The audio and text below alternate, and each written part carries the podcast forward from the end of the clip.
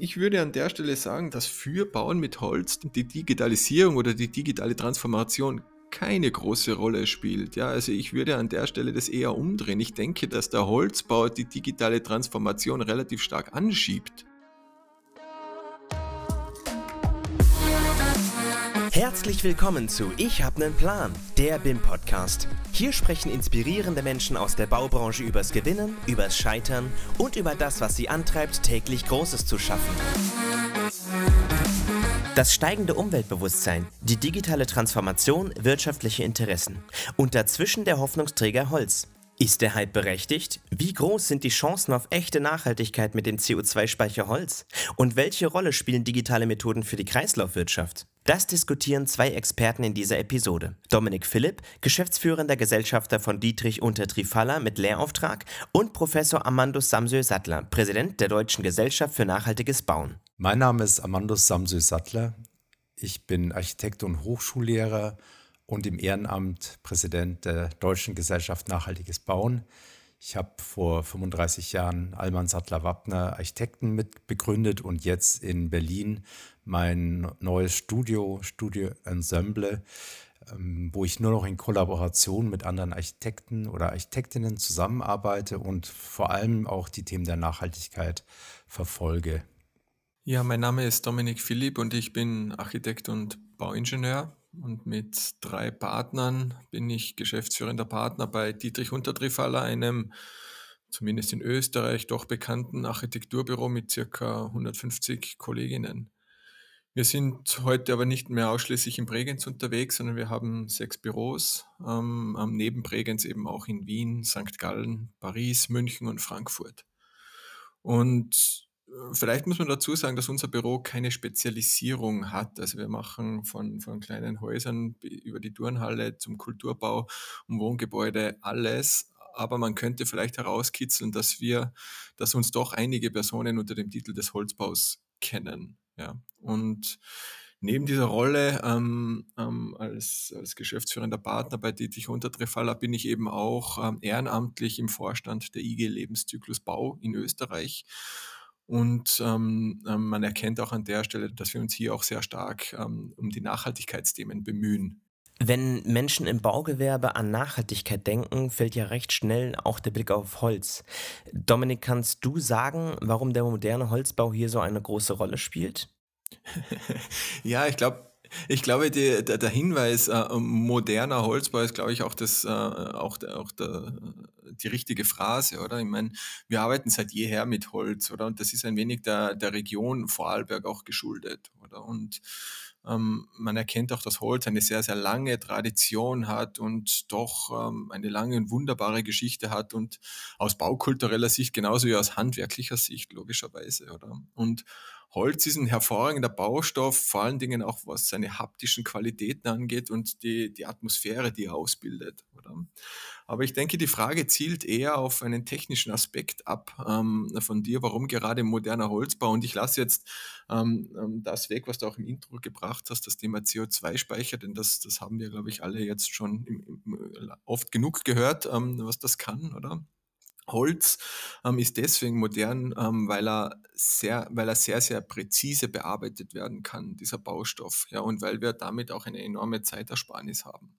Oder? Und die, die Präzision, ähm, die wir einfach erhalten durch die, durch die die, die Produktion einer, ein, ein, eines, einer produzierenden Maschine, einer CNC-Fräse oder was auch immer, oder? Und ähm, an der Stelle ähm, bekommen wir, bekommen wir Einzelteile äh, in einer Präzision, wie wir sie eben auch geplant haben und schaffen damit ein, eine an, ein anderes Moment des Bauens, oder? Weil wir in eine, in, in eine Ecke rutschen, wo wir, wo wir Gebäude ineinander stecken und so zusammenfügen oder? Und damit auch die Beschaffenheit eines Gebäudes verändern, so wie wir es kennen, oder? Denn wenn ich ein Gebäude aus Einzelteilen zusammenbauen kann, dann bedeutet das im nächsten Schritt ja, dass ich es auch wieder auseinandernehmen kann. Ja, und das äh, in einer Zeit, in einer Situation, ähm, wo wir ganz stark Richtung ähm, Kreislauffähigkeit und Wiederverwendbarkeit ähm, ähm aus sind, oder also genau Amandus Thema, ja, ähm, ist das, meine ich, ähm, das Qualitätskriterium, warum Holz ähm, einer der modernsten Baustoffe ist heute.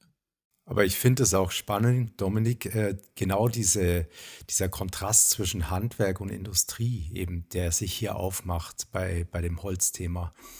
Weil ähm, viele denken ja jetzt auch an, an industrielle Bauweisen dann dadurch, eben Fertigteile, äh, Elementbauweisen und, und der Ursprung ist aber doch immer wieder das Handwerk. Also das finde ich eigentlich äh, das Spannendste an diesem Material, dass es immer in diesem, in diesem äh, Spannungsverhältnis zwischen Handwerk und Industrie steht und nie eindeutig zu einer Seite äh, kippt eigentlich. Ja, also das, das sehe ich auch so und das ist auch ein Thema, das wir zum Beispiel beim, beim Überholzlehrgang an der Universität Linz, wo wir ja ähm, ähm, ausführende Holz ähm, Zimmerer, ähm, ähm, Tragwerksplaner und Architekten gemeinsam in einem Lehrgang studieren, da man ganz stark das Material Holz, die, das Handwerk erlernt, aber eben auch ähm, die modernen Parameter der, der Arbeitsvorbereitung, der, der Digitalisierung und der Ansteuerung eben auch mitbekommt und man erkennt, das eine geht ohne, ohne dem anderen nicht. Genau das, was du sagst, Amandus. Ihr habt das Stichwort Handwerk eben schon äh, genannt. Kaum ein Baustoff steht ja so sehr für das Handwerk wie Holz. Warum spielt für den Bau mit Holz die digitale Transformation eine so große Rolle? Also, ich würde an der Stelle sagen, dass, dass das für Bauen mit Holz die, Digitalis die Digitalisierung oder die digitale Transformation keine große Rolle spielt. Ja, also ich würde an der Stelle das eher umdrehen. Ich denke, dass dass der Holzbau die digitale Transformation relativ stark anschiebt. Ja, also ich denke nicht, dass für den Holzbau die digitale Transformation notwendig ist, damit wir ihn qualitätvoll machen können, sondern eher genau andersrum, oder? Im Holzbau ähm, in einer sehr äh, zurückhaltenden und, und nicht so, so laut beworbenen Art und Weise äh, bereitet der Holzbau schon seit Jahren ja, die Arbeitsvorbereitung in 3D im Computer vor, um dann direkt die Maschine anzusteuern, oder? Und daher ist der Holzbau, wenn man jetzt im großvolumigen Bereich auch andenkt, schon seit, seit Jahren in einer anderen Art und Weise des Bauens unterwegs, nämlich das Weg vom Ablesen von Informationen aus einem Papierplan hin zur, ähm, wie wir es eben gerade besprochen haben, zur direkten Produktion.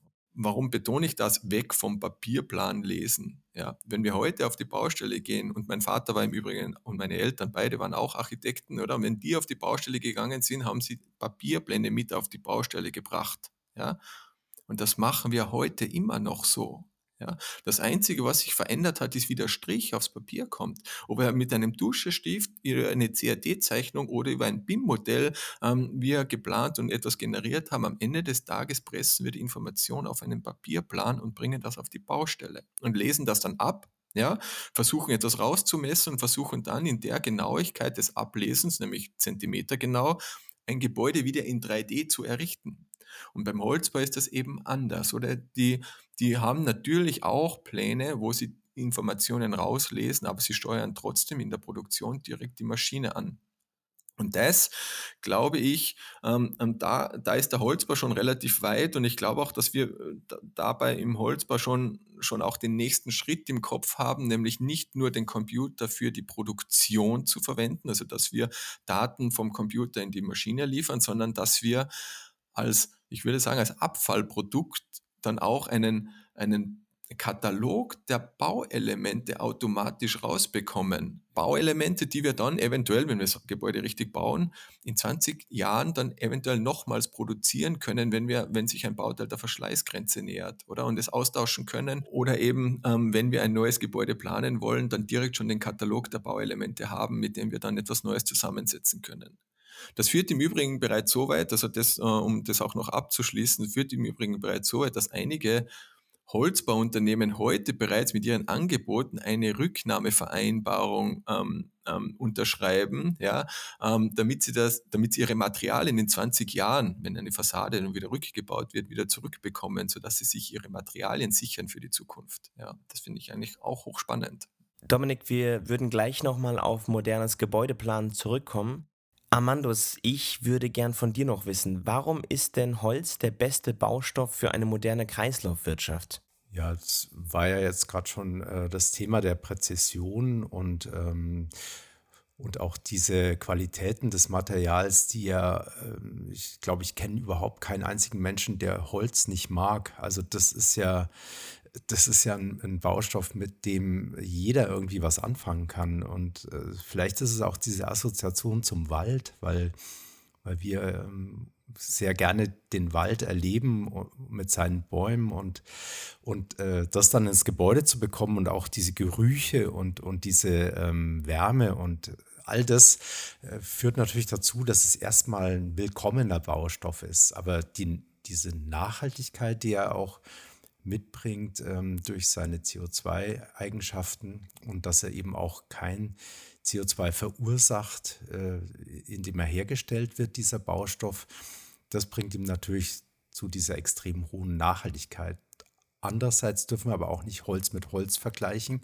Also Holz ist nicht Holz und äh, das ist für mich eigentlich so ein Punkt der Kritik auch in, bei unserem heutigen Bauen, dass wir dann sagen, ja, dann äh, ist der Träger aus Holz, aber wenn wir uns dann das genau anschauen, dann ist er halt zum Beispiel zusammengeleimt aus vielen einzelnen Schichten und über den Leim spricht dann keiner, äh, sondern nur über das Holz. Also wir müssen uns da auch ganz ehrlich verhalten, auch zu dem Baustoff, indem wir überlegen, wie bereiten wir ihn auf und was machen wir mit ihm, bevor wir ihn einbauen. Und äh, von daher muss man das auch kritisch äh, betrachten und auch ähm, ehrlich betrachten, was da entsteht. Und vielleicht, ich meine, das, das sehe ich auch so. Also wir betrachten oft nicht den Leim, der in diesen, in diesen ähm, Bauteilen eben auch drinnen ist. Ähm, und ich denke, man muss auch dazu sagen, dass, dass wir, wenn, wenn wir wirklich über eine nachhaltige Art und Weise des Baustoffes Holz nachdenken wollen, dann müssen wir schauen, dass der Baustoff immer verbaut bleibt, ja, und nicht rückgeführt wird irgendwie in den Stoffkreislauf, denn damit setzt er natürlich wieder das komplette CO2 frei. Unabhängig davon wissen wir nicht, was mit dem Leim passiert dazwischen, mhm. wenn wir mhm. den einfach in irgendeine Wiese legen und, und, und, und, und vermodern lassen. Ja, und dann ist das Thema Altholzverordnung ganz schnell auf dem Plan. Ne? Das habe ich mir neulich mal genauer angeguckt. Das ist ja schon erschreckend. Ein völlig unbehandelter Träger aus Holz, also äh, ein, ein Kantholz, sage ich mal, äh, wenn das ausgebaut wird aus einem Gebäude, dann steht in der Altholzverordnung, dass man eigentlich nur noch eine Spanplatte draus machen darf. Also diese Wiederverwendung, die ja super funktionieren kann, äh, wird erstmal gesetzlich eigentlich nicht gewollt und unterbunden. Und ähm, so wie wir von dem Material schwärmen, so müssen wir uns auch darum kümmern, dass es auch in der Anwendung wirklich das leisten kann, was es eigentlich mitbringt. Dominik, zurück zum Gebäudeentwurf. Aus einem TED-Talk von dir äh, wissen wir, dass wir ein Gebäude eigentlich wie ein Smartphone entwerfen sollten, also möglichst nachhaltig, update und upcyclefähig. Wie genau sehen denn Planung und Endergebnis in diesem Prozess aus? Ich habe mich bei dieser Aussage bezogen ganz stark auf die Programmierung dieses Gerätes, oder? Und das in Verbindung mit einer modernen bedürfnisorientierten Stadt-, Quartiers- und Gebäudeplanung, oder? Wir, ich habe in diesem Talk, in diesem TED-Talk, den du angesprochen hast, eben erzählt, dass unsere Städte an Monofunktionalität kranken heute, oder? Und habe eben gesagt, dass und habe den Vergleich zu unseren Elektrogeräten gezogen. Und so wie wir früher für jedes Gerät eine Funktion hatten oder einen Walkman, den kennt keiner mehr, aber einen Walkman zum Musik hören oder und ein Fotoapparat zum Fotografieren und ein Telefon zum Telefonieren, also drei Geräte für drei Funktionen. So wurden auch ähm, unsere Städte ähm, irgendwie nach diesen Funktionen getrennt, oder? Die Gewerbe da, Wohnen dort, oder? Und wenn ich dann irgendwie zu einer anderen Funktion wollte, musste ich das Quartier oder das Gebiet wechseln und damit haben wir dem Auto alles untergeordnet, oder? Das war so die Aussage, oder? Und ich habe dann ähm, den Vergleich zum Smartphone gezogen und habe gesagt, das Smartphone bündelt all diese Funktionen, die ich jetzt gerade angesprochen habe, in einem Gerät, oder? Alle Funktionen, fotografieren, Musik hören, ähm, TED Talk äh, hören und so weiter, alles in einem Gerät ähm, ähm, gebündelt. Und mit dieser Aufmachung und multifunktionalen Programmierung schafft es das Smartphone eine Vielzahl der menschlichen Bedürfnisse zu bedienen, oder? Pizza bestellen, Urlaub buchen, Wohnung suchen, Wikipedia-Beitrag lesen, den Podcast, den wir jetzt aufzeichnen, dann anhören. Und das in einer ständigen Weiterentwicklung, oder? Da gibt es laufend Updates, ja. Ähm, und, dies, und das zum Vergleich zu unserer Stadt ähm, und zu unserem Quartier bedeutet das ja, dass wir alle Funktionen oder? In einem Quartier bündeln müssen. Wir kennen das Superblock Barcelona, ähm, 15 Minuten Stadt Paris und so weiter. Es geht an der Stelle darum, dass wir all diese Funktionen, Wohnen, Arbeiten, ähm, Einkaufen, Freizeit, Gesundheitsversorgung, alles in, in unserer Nähe eben in einem Quartier, 15 Minuten in Fuß, äh, Fußweite eben bündeln. Und dann habe ich das Komplexe angesprochen, oder? Wir wissen beim Smartphone ebenso wenig wie im Quartier, wohin sich unsere Bedürfnisse entwickeln in den nächsten Jahren, oder? Und beim Smartphone ist relativ einfach, da gibt es ein Update oder eine neue App, ja, die dann genau auf diese Veränderung unseres Bedürfnisses reagiert. Und in der Stadt kann ich nicht einfach jetzt eine App löschen. Ja, die App ist das Gebäude, würde ich mal sagen, diesen einzelnen Baustein, ähm, den kann ich nicht einfach löschen und dann was Neues hinsetzen. Wenn ich nachhaltig denken will, an der Stelle muss ich das Gebäude, also den Baustein so aufsetzen, dass er updatefähig ist, oder? Und wenn ich das möchte, äh, muss ich zwei Parameter sehr, sehr ernst nehmen, oder? Und das ist die, die, die, die Gebäudebeschaffenheit hinsichtlich Nutzungsflexibilität, oder? Also die, die Raumdimensionen am Tiefen und so weiter, dass ich nicht nur ein Studentenzimmer reinbekomme, sondern dass ich da neben Wohnen vielleicht auch im Nachgang mal Büro reinbekomme, wie auch immer. Das Wiener Zinshaus ist da zum Beispiel ein, gutes Beispiel dafür. Da geht eine Arztpraxis rein, eine Wohnung rein oder auch ein Büro rein, Anwaltskanzlei ist völlig egal, immer mit demselben Zuschnitt. Und das ist das eine.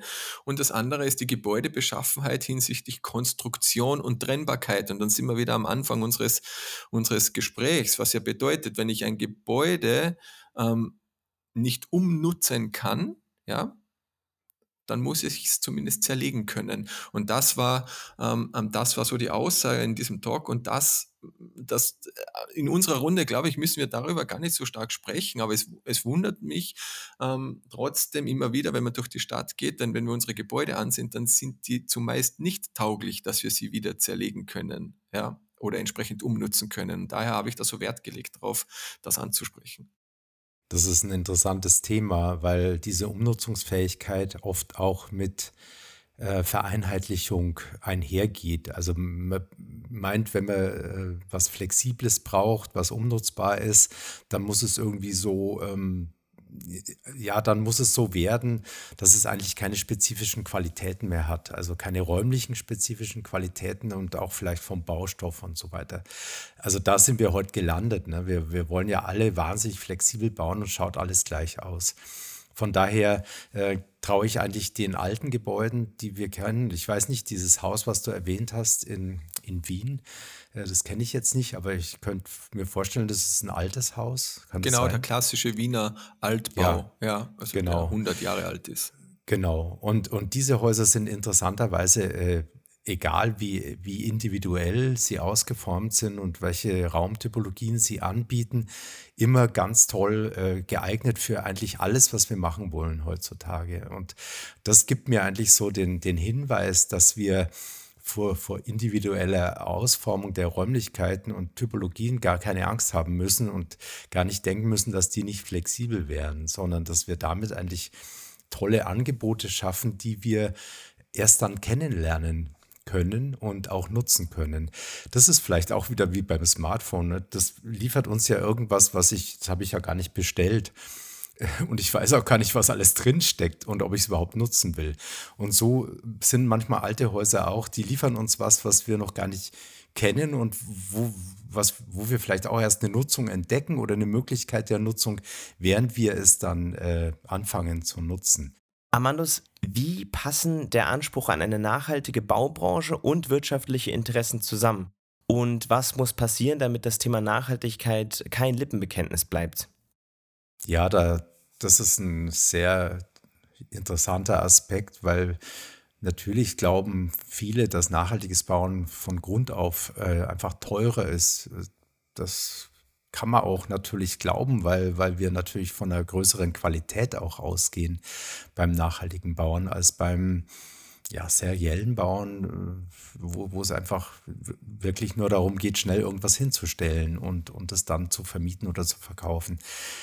Aber ich glaube, das liegt eben daran, dass wir ähm, uns diese Qualität, die beim nachhaltigen Bauen entsteht, auch nicht ordentlich abgleichen lassen. Also es ist immer eben noch einfach ähm, was Billiges äh, sich zu besorgen und, und zu bauen, als dass wir den Wert darin erkennen, dass wir eigentlich Langlebigkeit und gute Materialität, giftfreie Baustoffe und auch ähm, ressourcenschonendes Bauen, äh, dass es ähm, einfach eine höhere Qualität hat und diese Mehrkosten, also ich höre immer wieder, wer soll das bezahlen? Ne? Also weil wir, weil wir immer noch glauben, wir können mit, mit günstigen Sachen die Welt erobern, aber am Ende zahlt ja die Gemeinschaft, also alle zahlen am Ende auch die Schäden, die dadurch entstehen, also diese ähm, Entwicklung von, von Bauweisen, ohne diese Umweltwirkung zu beachten, die dabei entsteht, die zahlen am, am Ende wir, die ganze Gesellschaft zahlt das. Und der Einzelne hat sich dann günstig bedient und die Gesellschaft muss es dann aus, ausbügeln. Und, und solange wir diese Denkweise haben, äh, in unserer Wirtschaftlichkeit auch, äh, werden wir das nicht schaffen, dass, dass mehr nachhaltig gebaut wird und dass wir auch ja, ein Bekenntnis dazu kriegen, dass wir auch einsehen, dass wir da mehr Geld vielleicht investieren müssen, um unsere Umwelt zu schützen und, und auch ähm, ja, so eine Art Regeneration überhaupt wieder möglich zu machen für, für unsere Umweltschäden. Und ich glaube, an der Stelle wird man ähm, wird es automatisch zu einer Veränderung in unserer Wirtschaftswelt kommen, oder? Also die, die äh, Firmen, die ausschließlich nur noch gewinnorientiert arbeiten und kulturelle, soziale und ökologische Aspekte komplett ausblenden, die werden überholt werden ganz automatisch, während andere Firmen ja, sich in der Situation direkt positiv platzieren. Oder in meinem Brand aktuell lesen wir in den Medien über ein Unternehmen, das den kompletten Gewinn dem Klimaschutz verschreibt. Oder ähm, die, die gehen durch alle Zeitungen. Was gibt es für einen besseren Effekt und eine Platzierungsmöglichkeit, als genau dieses Thema auszurufen? Daher glaube ich nicht, dass das unbedingt negative Einschränkungen auf die Wirtschaft hat. Wir haben nur eine Veränderung und wir werden uns an, und viele Unternehmen werden sich an der Stelle eben auch verändern müssen. Und was da Amandus, meine ich, auch ein ähm, wenig angesprochen hat, ist, dass die, die Zeit der Freiwilligkeit vorbei ist.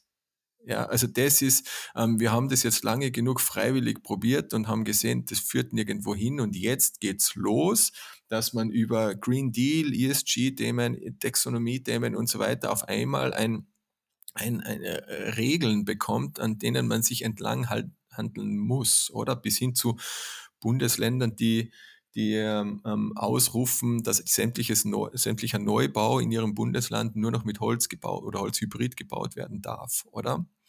Nur das also das finde ich alles gut, oder? Und ich finde, das ist auch richtig. Also ich von Zwang halte ich grundsätzlich nicht viel, aber ich denke, ähm, es wird kein Weg daran vorbeiführen, dass wir die Freiwilligkeit auflösen und da ein bisschen mehr Regeln einführen.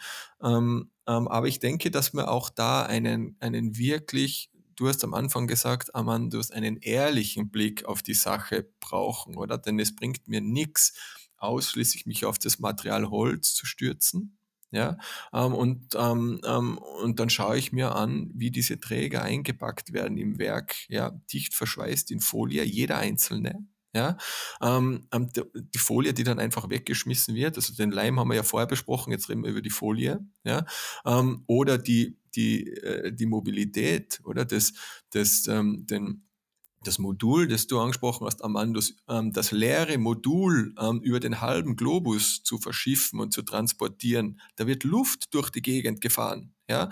Ob da baue ich zwar mit Holz, oder? Und wir können uns alle auf die Schulter klopfen, ja. Aber was ich damit an, an, an auslöse, oder?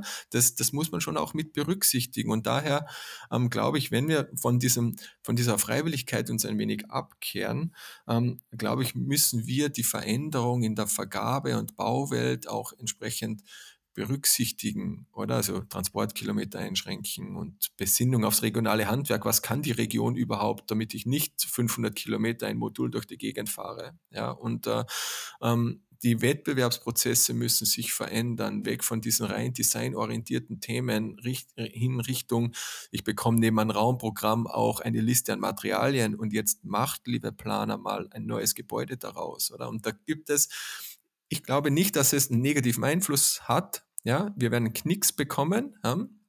oder Knacks, ja, keine Ahnung, wie man es sagt, aber auf jeden Fall, es wird zu einer Veränderung führen. Und das, glaube ich, ist schon, schon spannend. Und das ist etwas, worüber ich mich auch freue, dass ich dabei sein darf bei dieser großen Veränderung, die da jetzt gerade im Gange ist. Ja, aber Dominik, du hast es äh, gut angesprochen. Man muss gesamtheitlich den Blick darauf richten. Und dann wird ja auch dieses Lebenszyklus-Thema spannend. Und du bist ja in diesem Arbeitskreis auch äh, ehrenamtlich tätig. Ähm, das machen ja viele Leute noch nicht. Die schauen sich eben nicht den gesamten Lebenszyklus und auch das, das ganzheitliche Geschehen von dem äh, ökologischen oder nachhaltigen Bauen an, sondern schauen sich immer nur einen Teilbereich an. Also nutzen dann Holz, verpacken ihn aber in Kunststoff, äh, fahren ihn durch die ganze Nation und so weiter. Also wir, wir müssen immer das Ganze anschauen und auch am besten schauen, wie sich das in den nächsten 50 oder 100 Jahren auch entwickelt und was wir dann alles für dieses Gebäude auch tun müssen. Also je mehr Technik wir zum Beispiel einbauen, desto mehr äh, Wartungs- oder äh, Erneuerungszyklen haben wir auch. Wir wissen es von unserem Smartphone. Nach zwei, drei, vier Jahren macht es nicht mehr so viel Spaß. Ne? Dann geht, geht die, also ich beobachte täglich, wie meine Kapazität, meine Leistung darunter geht. Und äh, natürlich holt man sich dann irgendwann ein neues. Und, und so dürfen wir unser Gebäude eben nicht äh, bauen, dass, dass die permanent erneuert werden müssen, sondern hier müssen wir eigentlich schauen, dass wir so lange wie möglich mit einem Zustand arbeiten können. Wir planen gerade so ein kleines Haus, wo wir gesagt haben, da haben wir einfach behauptet, wir wollen 50 Jahre Wartungsfreiheit haben als Ziel. Und jetzt suchen wir nach Konstruktionen, nach Materialien, nach Grundrisskonfigurationen, wie wir dieses Haus planen können, damit so lang wie möglich wartungsfrei ist oder nahezu wartungsfrei. Man muss immer irgendwas tun, aber es ist ja die Frage, äh, muss ich das halbe Haus auswechseln oder muss ich ein kleines Teil mal irgendwie auswechseln und wie, wie gut komme ich dran an dieses Teil und wie, wie aufwendig ist es zu erneuern. Und ich merke, dass unsere Ingenieure zum Beispiel, mit denen wir zusammenarbeiten, die, die, die glauben immer noch an die Zukunft dieser komplexen Ingenieurplanung, ähm, die sie am liebsten machen und wo sie behaupten, dass das die Zukunft ist. Und wenn wir dann aber wirklich gucken, wer das alles einrichten soll, wer das alles warten soll. Wo sind diese vielen Administratoren, die uns jeden Tag unser Gebäude wieder herrichten, damit wir es überhaupt nutzen können, damit die Tür wieder aufgeht oder die, die Toilette wieder spült oder irgendwas, wenn alles digitalisiert ist. Also wir, wir, wir sind da wirklich in einem Konflikt zwischen dieser Digitalisierungsglauben, ähm, in der Ingenieurwelt und, und ein, ein Vernunftdenken, äh, wie viel wir davon wirklich brauchen und haben wollen. Und das hat gar nichts mit der Produktion zu tun, sondern eigentlich mit dem späteren Leben. Also ein Haus ist ja nicht fertig, wenn es wenn es gebaut ist, sondern dann, dann geht es ja eigentlich los. Und da müssen wir auch schauen, dass wir das überhaupt noch beherrschen können. Amandus, da würde ich gerne anknüpfen, äh, Thema Digitalisierung und den Ausblick in die Zukunft, den du gewagt hast. Welche Chancen, die wir jetzt noch nicht genannt haben, seht ihr denn noch in der digitalen Transformation? Ich glaube, der Fehler ist, dass wir Digitalisierung als ähm, Ziel für unsere Gesellschaft aufstellen und nicht als Werkzeug betrachten. Digitalisierung wollen wir nur haben, wenn es uns wirklich hilft und weiterbringt, aber nicht als Selbstzweck. Und ich brauche auch keine Hunderten von Apps, die dann auch alle nicht immer funktionieren und wenn ich keinen Strom habe, so und so nicht. Also wir, wir dürfen nicht so tun, als wenn Digitalisierung die Welt retten könnte, sondern wir, wir wollen das da einsetzen, auch beim Bauen, wo es einfach extrem sinnvoll ist. Der Dominik hat es am Anfang alles schon erzählt, wie man, wie man im Bauen mit Digitalisierung wirklich sinnvolle Erfolge feiern kann.